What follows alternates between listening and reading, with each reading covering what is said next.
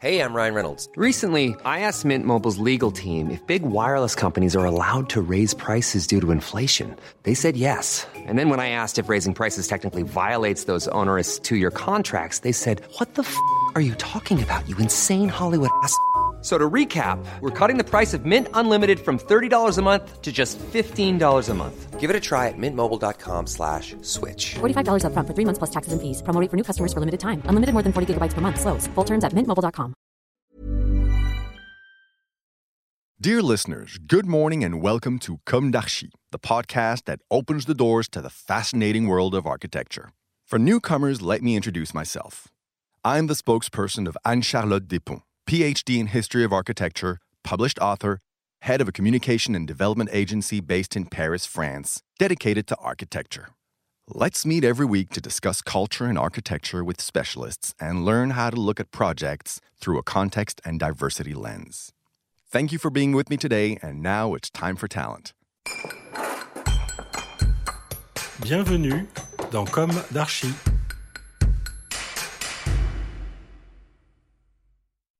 Dear listeners, good morning. This is Esther on behalf of Anne Charlotte.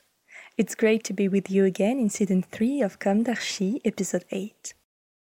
Today, we will be talking about the world of French architect Alexandre Sfintesco and on the road to the Roi Soleil with its project on the Villevert Plain in Louveciennes near Versailles.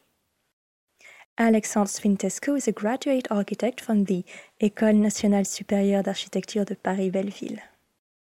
Alexandre Sfintesco is interested in the scale of the city and the territory, as well as the scale of the user and the feeling.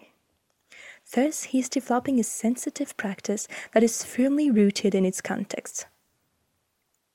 He was a partner in the Leclercq Associés agency for which he developed a practice of housing, tertiary, and operational urban planning in France and abroad over a period of 20 years. Frequently awarded and published, his major achievements in housing include the Saône Park building in Lyon Confluence, les Docks Apollonia in Ris-Orangis, and les Chais Bacalan in Bordeaux.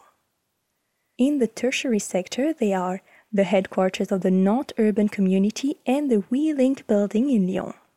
Finally, in urban projects, the Camille Claudel district in Palaiseau, the Villegenie district in Massy, and Malaca Delta in Malaga, Spain.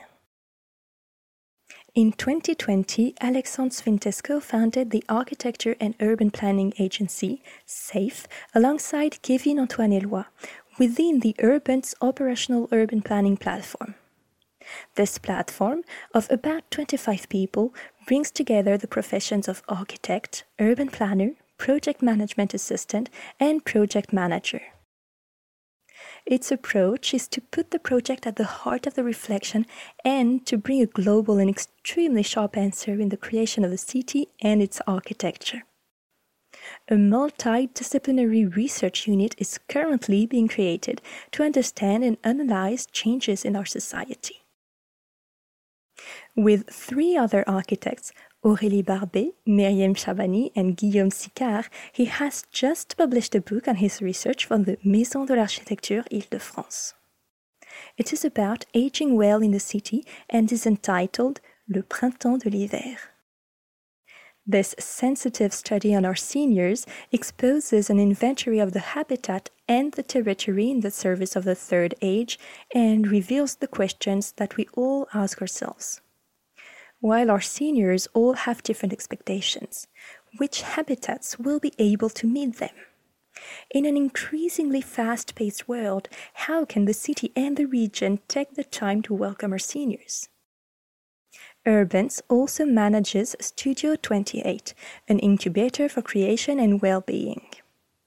In addition to the various urban structures which find a place for sharing and exchange, Studio 28 hosts startups that improve access to healthcare for women, a psychopractitioner specializing in trauma, and creative people, designers, graphic artists.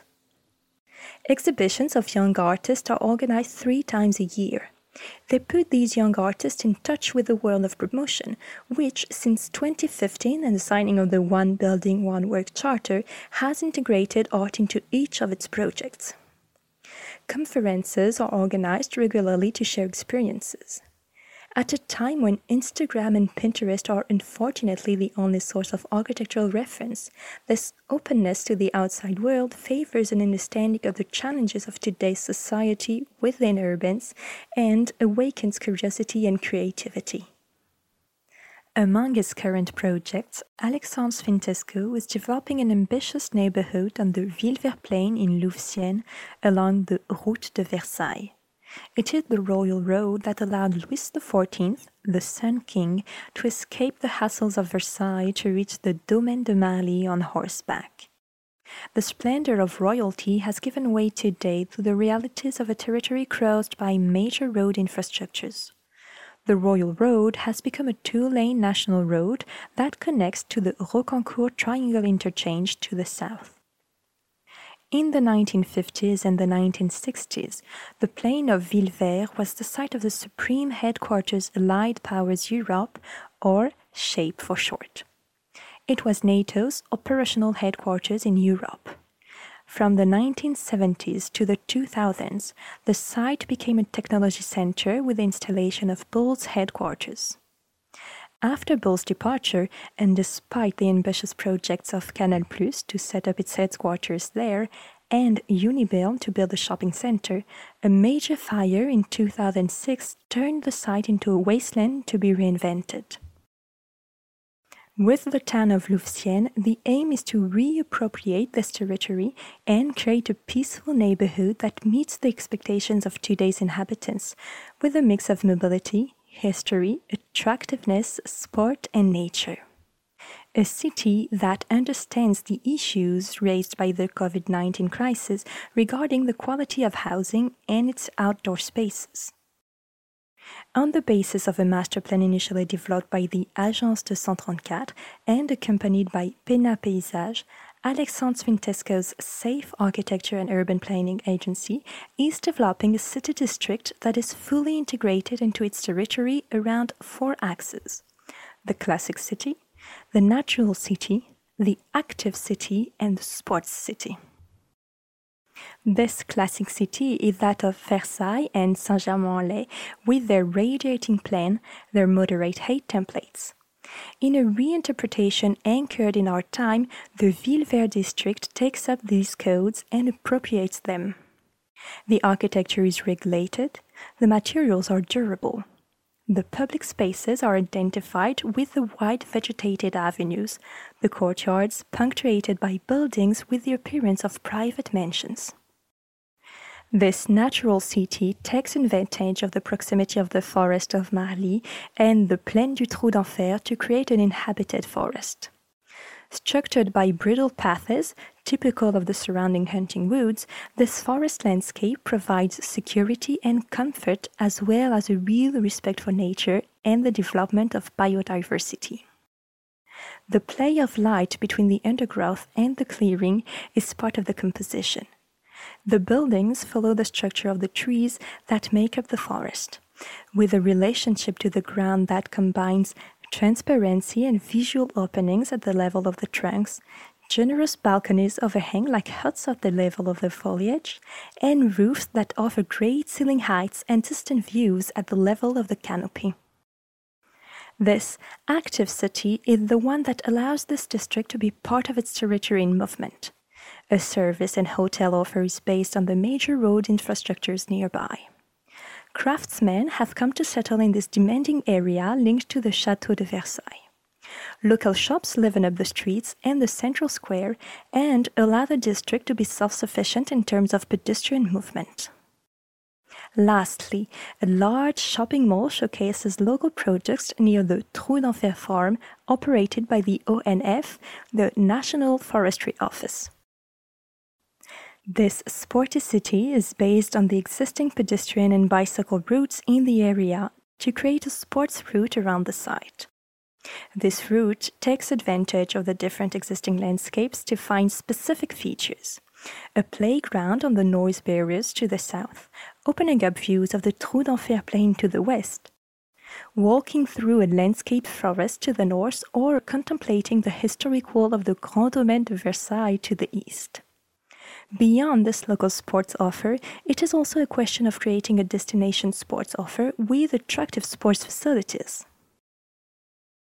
This ambitious district, a synthesis of a historic and attractive area, will be built from 2023. It will welcome a population with a great social and generational mix. Dear listeners, thank you for tuning in. Let's meet again next week for a new Comme d'Archi in English. And until then, take care of yourselves. Goodbye.